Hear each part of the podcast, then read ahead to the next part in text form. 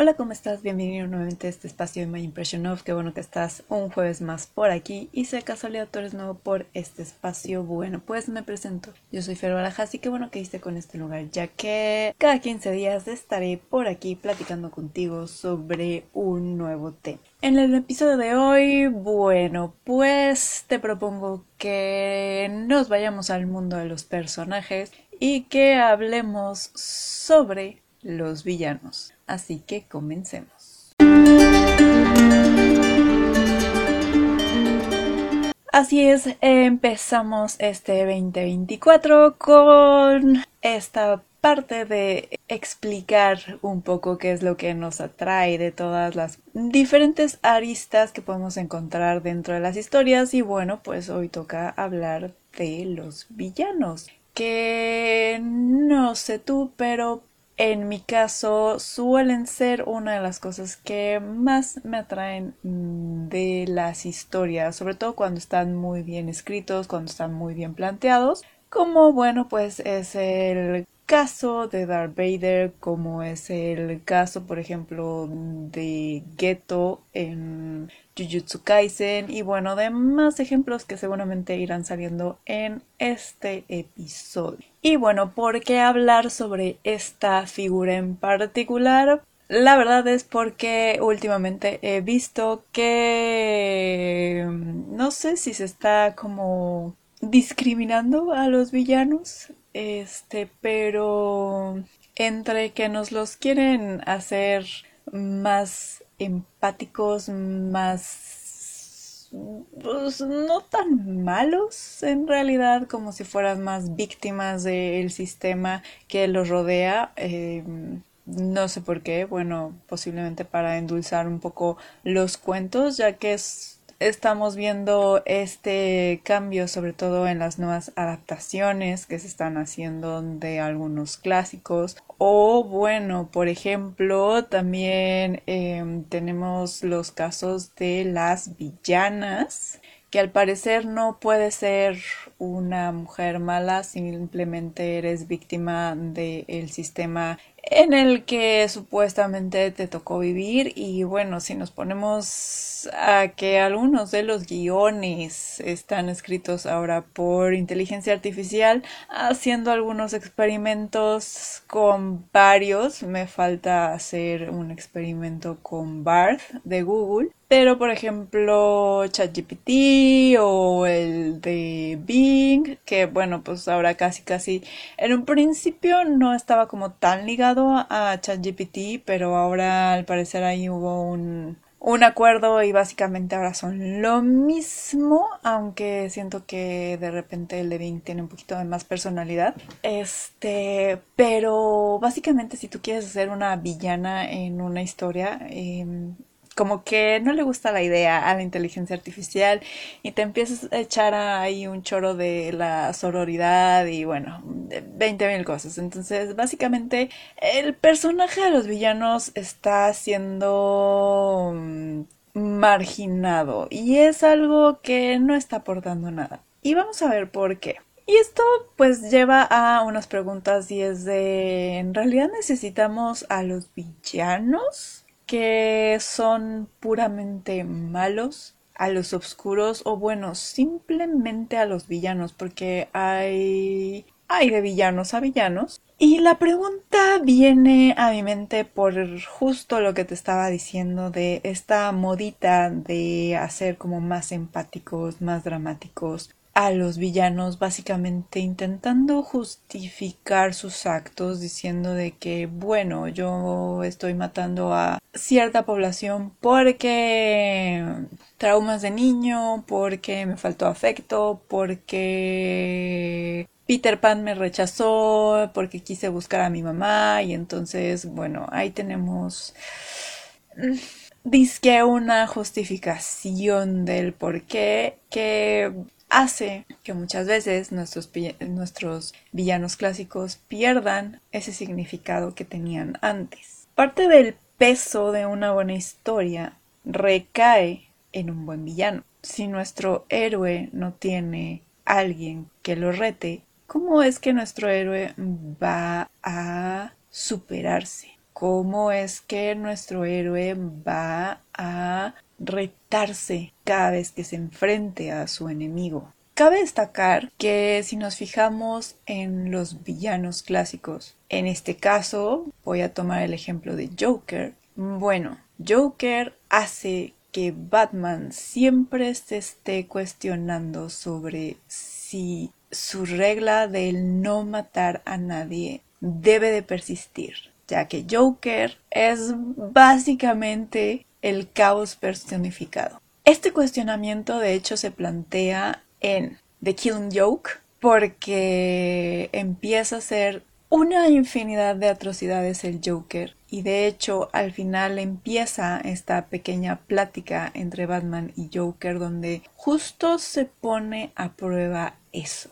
¿Debería Batman matar al Joker? ¿O debería ser fiel a su regla de no matar a nadie? Este mismo precepto se traspasa a la historia de The Three Jokers, donde Jason mata a uno de los Jokers. Y durante toda la historia está este cuestionamiento de si hizo bien o hizo mal. Para este entonces Jason ya es Red Hood y Red Hood sí tiene este cambio de visión, de hecho algo por lo cual está enojado o, tiene este desencuentro siempre con Batman es sobre esa misma regla. ¿Se debe de matar o no? él lo hace, rompe esa regla y de hecho Bárbara se enoja y va con Batman y bueno, o sea, todo el cómic empieza a girar en torno a esa parte. Sin esta parte del caos, sin esta parte de el retar, Batman en parte perdería sentido como uno de los personajes o como el héroe, porque ¿qué caso tiene? De hecho, Joker siempre va a ser su antagonista principal porque justo va a ese blanco, a lo que Joker consideraría como el punto débil de Batman. ¿Qué pasaría si, por ejemplo, le diéramos, como pasó un poco en ah, la película de Joker de Joaquín Phoenix, que se le da esta otra historia un poco más empática, de que básicamente es la víctima de un sistema y como es víctima de ese sistema, tiene ciertos además problemas mentales, eh, desata toda esta parte del caos.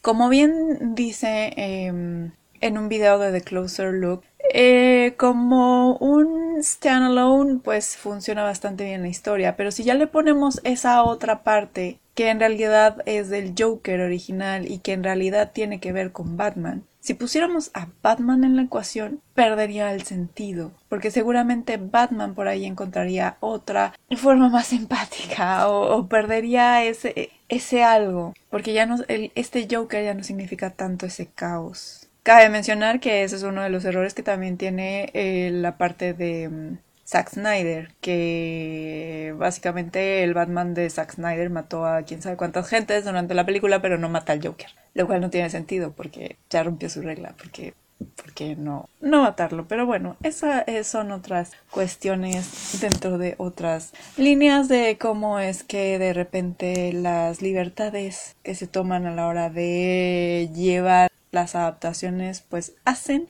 que el mensaje original pierda sentido. Que muchas de las adaptaciones originales están perdiendo todo sentido gracias a que se nos están humanizando y dando estas historias más trágicas a nuestros héroes y villanos. Poniéndonos un poco ya más técnicos, pudiéramos decir que existen varios tipos de villanos, pero en esta parte mm, me gustaría más enfocarme a estos villanos que se consideran malos casi casi por nacimiento. Eh, porque como Jack Horner en El gato con botas simple y sencillamente son malos.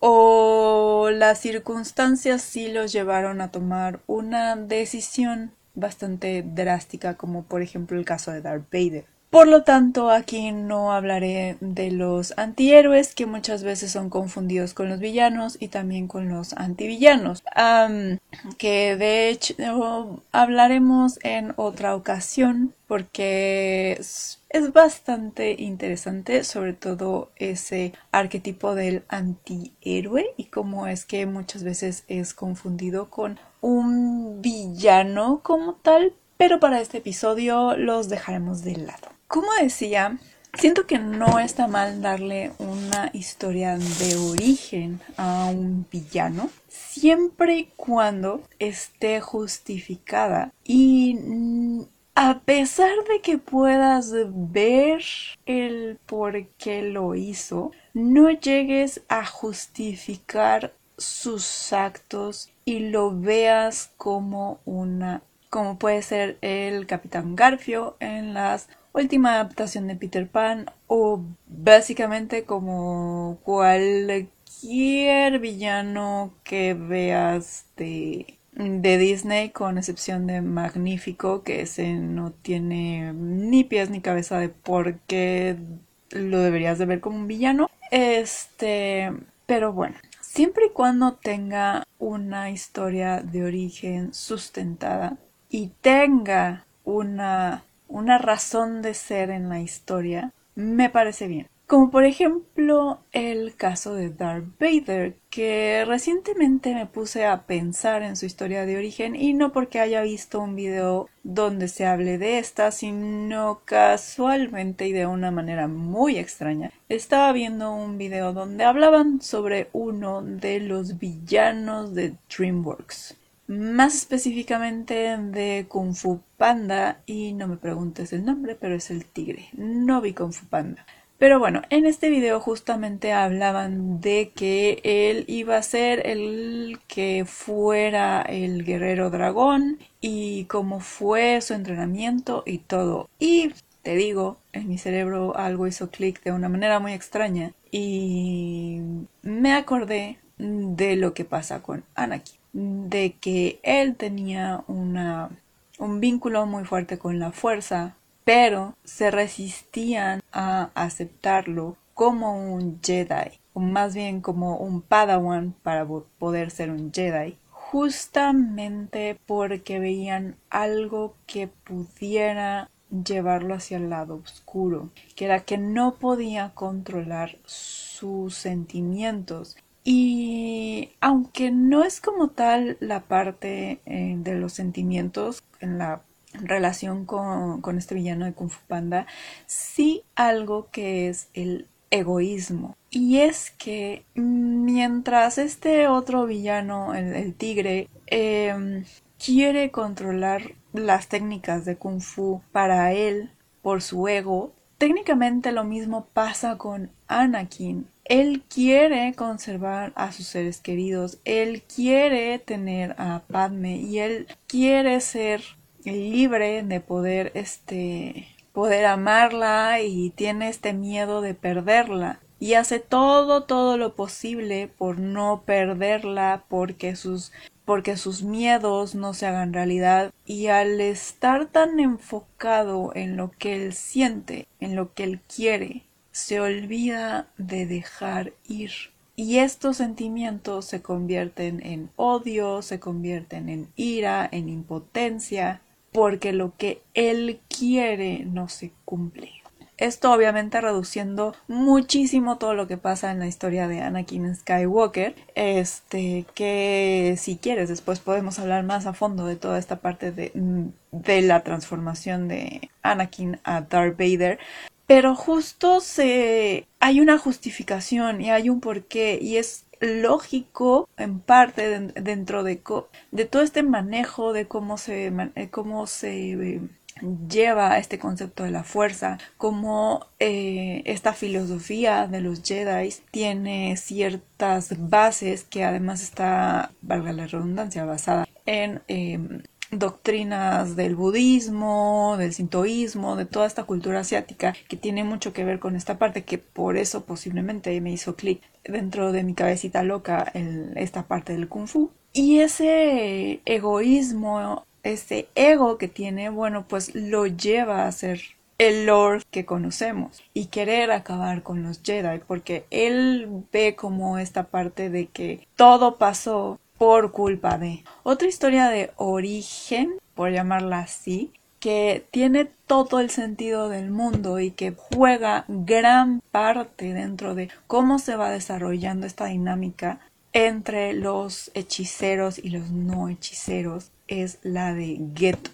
Geto en un principio, bueno, si no eres muy fan de, de esta parte del anime, bueno, eh, él es uno de los tantos villanos de Jujutsu Kaisen. Es básicamente el principal porque bueno es el que va a mover como todos los hilos detrás de lo que va a pasar dentro de la primera y segunda temporada. Y en esta segunda parte de, de Jujutsu Kaisen que eh, la reseña ya la tienes arriba por si te interesa. De esta segunda temporada también está la de Jujutsu Kaisen primera temporada y, y Jujutsu Kaisen 0 que ahí también se desarrolla un poco todo el personaje de, de Geto, ya siendo el malo de. Este, pero bueno, en esta primera temporada se tomaron el tiempo los escritores de Jujutsu Kaisen de explicarnos un poco el pasado de Geto, que resulta que era este chico bastante sencillo, amable, que de hecho todavía un poco se nota en, en la manera en que habla, en la manera en que eh, se mueve ya eh, incluso después de haber cruzado la raya y haberse pasado al lado oscuro, este se sigue moviendo como muy así y hablando así, de hecho su voz es muy melódica. Pero bueno, nos explican que es porque él tenía un corazón bastante bastante puro, bastante bueno y él tenía una visión totalmente diferente de la que tenía ahora, ya que él ahora sí que como Spider-Man, entendía el poder que tenía, sabía lo que significaba y lo aceptaba y comprendía de que por tener este poder tenía que proteger a los que no lo tenían. Pero tras conversaciones con Goyo, tras conversaciones con su maestra y después de ver que sus compañeros iban muriendo a causa de las maldiciones y que estas maldiciones no es que nacieran de la nada o porque un hechicero de sangre o porque Jingoku se abría y entonces salían estos demonios. Mm, no, sino que más bien estas maldiciones eran provocadas por aquellos que tenía que proteger. Es que se va formando una duda en él que termina de explotar después de cierto acontecimiento y es cuando decide irse al lado oscuro y pensar en que posiblemente estuvo equivocado todo ese tiempo y en lugar de tener que protegerlos tenía que eliminarlos porque así si los eliminaba sus amigos ya no tendrían que morir esa historia está bien contada, está bien desarrollada, tiene un porqué, hace que el personaje tenga sentido y que sea un antagonista para todos los demás hechiceros. Para los que sí tienen este. Bueno, Goyo es una. es un personaje especial dentro de esta historia. Pero dentro de los demás personajes, como por ejemplo Itadori, que además él todavía tiene que luchar contra el demonio que tiene dentro, contra Sukuna. Este, pero bueno, que vean este otro lado y que se justamente como, Batman tengan este balance o tengan este espejo en el cual verse. Querramos o no, los villanos y los héroes son esta balanza del bien y el mal. ¿Qué pasa si tomo una acción como Geto que decidió acabar con toda una aldea? Porque sus amigos murieron, porque querían que matara a unas niñas, porque supuestamente eran la causa de las maldiciones. ¿O qué pasa por el otro lado cuando Itadori quiere eliminar a todas estas maldiciones y a todos y castigar a todos estos hechiceros que se pasaron al lado oscuro? Es siempre esta balanza. No está mal que nuestros personajes tengan una historia detrás y saber por qué se hicieron villanos siempre y cuando esté bien justificada, porque aquí voy a hablar de otro que no está muy bien justificado y que es un excelente villano en la historia original. Pero bueno, este, a lo que voy es, no hay que demonizar a estos personajes. Porque, uno, al fin y al cabo, nos enseñan algo. Siempre va a ser como ese espejo de, mm, ¿qué pasa así? Y dos, son el balance para que nuestro personaje, nuestro héroe, crezca. Y con eso tengamos una historia sólida, una historia interesante, una historia que nos haga preocuparnos por cada uno de los de los personajes que eh, están dentro de esta historia. Incluso ver esos brillos que tienen todos estos villanos. Que además cabe mencionar que Jujutsu Kaisen pudiera ser uno de los mejores ejemplos de cómo se pueden construir villanos. Porque por un lado sí está Geto, pero por el otro lado también está Majito, que es una de las maldiciones que mi hermana me ve como loca, pero yo siento cada vez que lo veía porque ya no va a estar. Este, dentro de, de las escenas que tenía, a mí se me hacía un poco el Joker porque se divierte a la hora de crear como todo este caos. O sea, él, él, al ser una maldición, en realidad no tiene como una historia de origen. Él es el mal y el caos encarnado y disfruta de hacer el mal y ves en realidad cómo lo está gozando. Que es otra de las, como Joker, el Joker de los cómics, este, y Jack Horner simplemente es malo porque, porque sí, está dentro de su ser, está dentro de él y lo disfruta. Ni siquiera planea las cosas, nada. O sea, es. Tengo que decir que es uno de los mejores villanos bien escritos, bien hechos, este. Y que pone a, a prueba a absolutamente todos los hechiceros que están del lado correcto. Quitando a Goyo, porque Goyo. Goyo, aunque es nuestro héroe o uno de em, no es tan bueno como parece, tiene lo suyo y es otro, otra forma en la cual se pueden escribir villanos. Porque algo interesante que también estaba estaba viendo es de que su personaje está escrito en realidad como un villano porque él tampoco él, mientras pueda matar, e-, es, feliz. Mientras pueda usar sus poderes, este, y se ve que además lo disfruta, sobre todo en Jujutsu Kaisen 0. Este, no tiene reparos. Además, es muy calculador. También se ve en Jujutsu Kaisen 2, en las primeras partes del arco de Shibuya. No tiene reparo alguno en hacer lo suyo. Claro, es, lo justifica con que, pues, está eliminando maldiciones y bueno, pues gente puede vivir. Este, pero incluso aquí mata a civiles, entonces es un poco cuestionable el personaje. Aunque es carismático a decir basta. O sea, se extraña un poquito que no esté e, en, el arco de Shibuya. Este, pero bueno, me parece que esta serie es un gran ejemplo de cómo se pueden desarrollar diferentes tipos de antihéroes, de villanos, de los héroes que tenemos, este, porque hay de todo. Aquí sí las tonalidades de grises con todos los personajes están bastante bien marcados. Y bueno, ¿qué pasa cuando le quitamos a los villanos su, su chispa, vamos a decirle? Su chispa oscura. Y decidimos hacer algo como, ya no me voy a fijar en Disney, pero sí en los Juegos del Hambre, que muchos estaban diciendo en varias conversaciones por ahí que, que tuve en algunas conversaciones que vi en unos videos que por ahí también había en YouTube de por qué eh, Balada de serpientes y pájaros cantores eh, era un gran era un gran libro em, bueno más que libro película porque la mayoría ni sabía que había un libro este la mayoría pensaba que era como simplemente un spin-off en película y se acabó, pero no, el libro salió en 2020 sin pena ni gloria.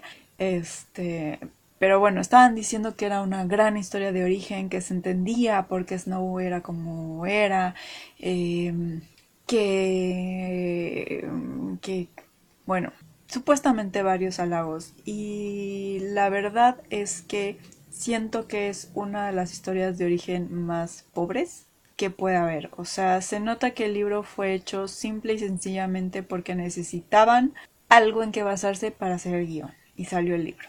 ¿Por qué digo que es una de las historias más pobres de origen? Bueno, para los que leyeron los libros, si tú fuiste uno de ellos, seguramente te darás cuenta.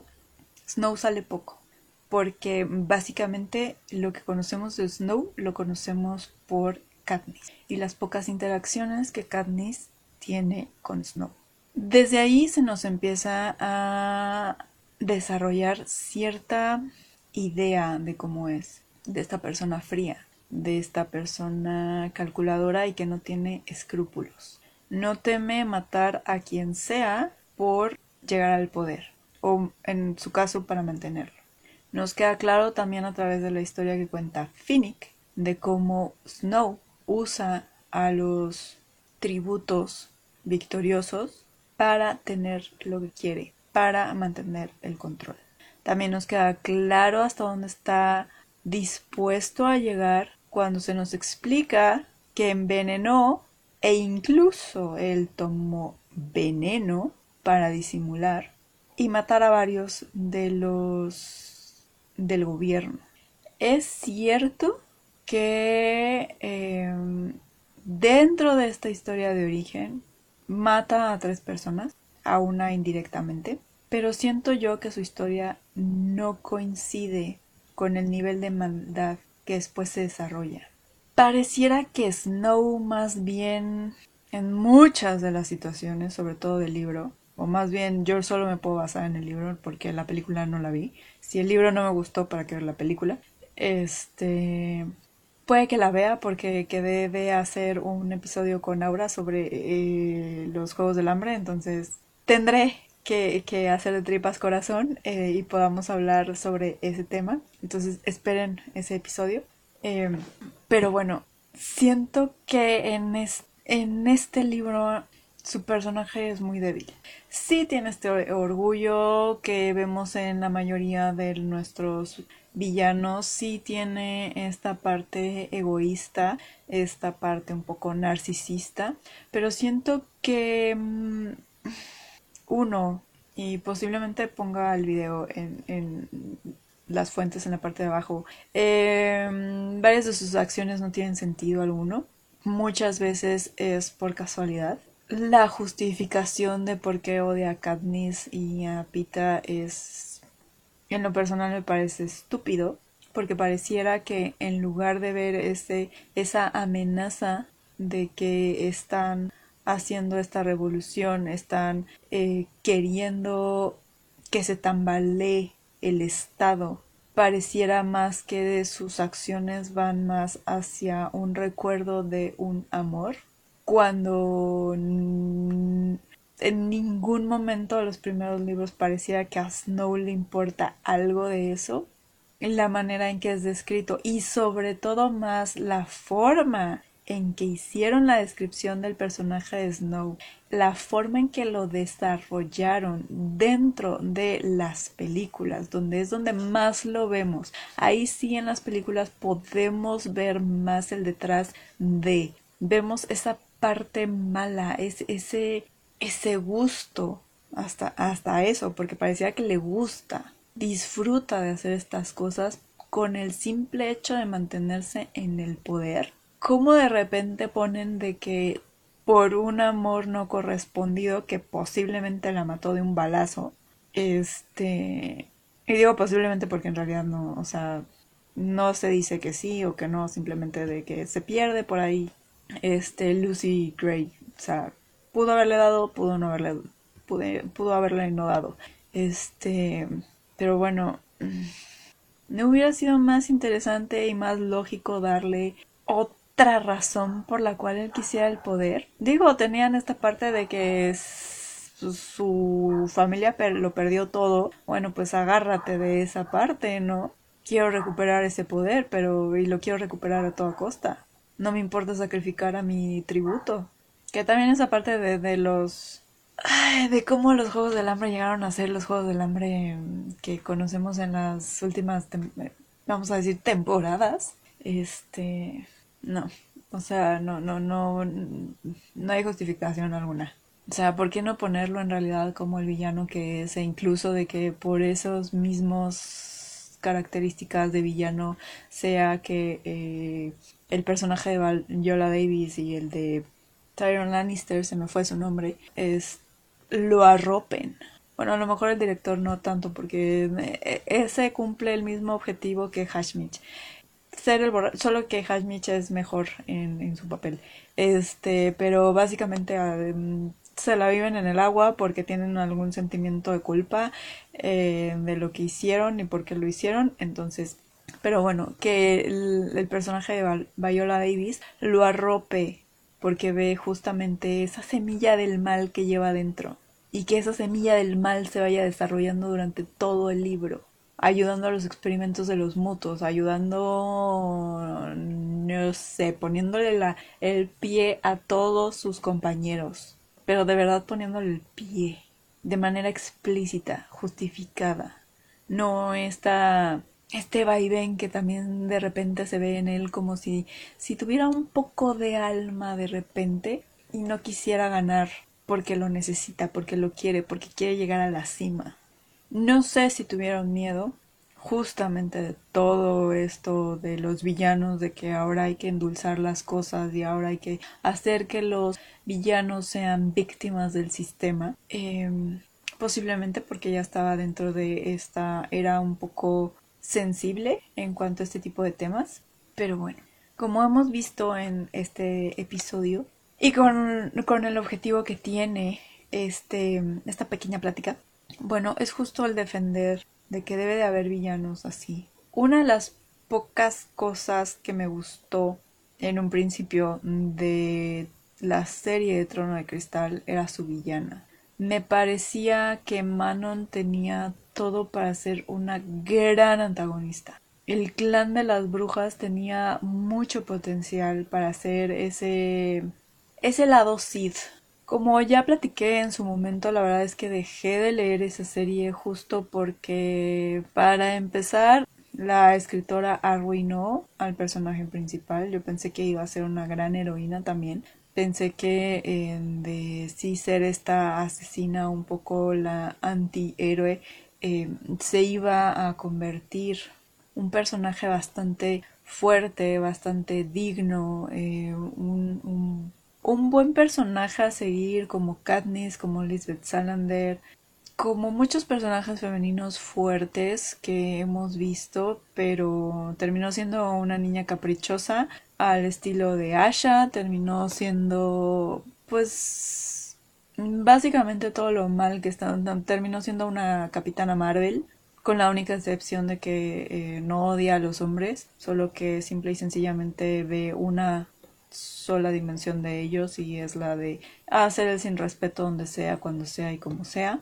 Em, y la verdad es que no quise, uno, por este lado, después de ver lo que hizo con la protagonista, no quise seguir la serie porque seguramente me iba a romper el corazón de que le hiciera algo así a Manon y después la transformara en otra cosa. Em, y justo me parece que los villanos necesitan, necesitan ser respetados necesitan su lugar en las historias. Suena raro, posiblemente, de que defienda a personajes que básicamente no tienen corazón, no tienen alma, no les importan los demás, son egoístas, quieren matar a todo mundo. Pero básicamente si no existieran ellos, ¿qué objetivo tendría contar historias de héroes? ¿Cómo podríamos entonces medir lo que está bien y lo que está mal? ¿Cómo podríamos ver que un mismo problema visto de diferente forma puede tener unas causas negativas impresionantes que incluso podríamos decir que traspasan las páginas de las historias y muchas veces vemos eso mismo dentro de nuestra misma historia. No olvidemos que varios de los personajes caracterizados del mal están a veces basados en personas que existieron. Así que, bueno, este es un voto a favor de regresar a los villanos originales, a los villanos que simplemente son malos por querer ser malos, porque ellos nos enseñan cómo es que pueden acabar las cosas si tomamos una mala decisión. Básicamente es un recordatorio de que pensemos bien las cosas, porque nuestros actos tienen consecuencias y tenemos que vivir con ellas. Como podemos ver, posiblemente algunos mm, no tengan reparo. Algunos otros después tengan su arco de redención. No lo voy a negar, como Darth Vader lo tiene al final. Y es otra cosa. Puede ser. Eso no le quita su villanía, pero existe también esa posibilidad y ese, esa opción de también representar la redención. El chiste es ver cómo tiene sentido, no simplemente como en Wish, de que ahí hay un personaje que sí tiene su arco de redención, pero pues no tiene sentido porque la relación que se tenía, la razón por la cual hace eh, la traición y todo no está justificado, no, no hay una razón, no hay un arco, no hay, no hay nada. Básicamente pasa porque, porque el guion lo dijo. Hasta aquí este episodio de hoy. Me encantará saber qué piensas tú de los villanos. Si mm, crees que deberíamos de tener más villanos como los que estamos viendo en las producciones asiáticas como es el caso de Jujutsu Kaisen, como es el caso de Eren, incluso en Attack on Titan, que son personajes complejos, son personajes que sí te dejan ver dos caras de, de la moneda, porque, bueno, por un lado está Eren también empezó con un lado inocente y con el pasar de las temporadas pues vemos esta corrupción que existe y las consecuencias que tuvo. Me encantará que me platiques si prefieres este tipo de, de villanos o si prefieres a los villanos no tan villanos, que son más víctimas que otra cosa. ¿Y qué piensas sobre esta dicotomía justamente que existe de el por qué son necesarios para que nuestros héroes puedan retarse, cuestionarse y crecer. Y bueno, para eso te recuerdo que tienes la pregunta en Spotify en la parte de abajo. No estoy segura si aparece en la, eh, en la versión web, me parece que no, pero en la móvil sí. Entonces ahí puedes interactuar. Y bueno, si no, también están mis redes sociales. En Facebook me encuentras como My Impression of Things, en Instagram y TikTok como My Impression of. Te dejo los enlaces abajo. Eh, bueno, como te digo, sobre el tema no es que tenga así o todo un escrito sobre por qué los villanos deben de existir. Eh, pero si tienes, por ejemplo, las reseñas de Jujutsu Kaisen, eh, tienes reseñas de, de Killing Joke y de, de Three Jokers. Y justamente ahí hablo, eso sí, un poquito de esta mm, este cuestionamiento que se hace entre Joker y Batman bastante interesante. Y, bueno, próximamente posiblemente haga la reseña de Attack on Titan ya que terminó.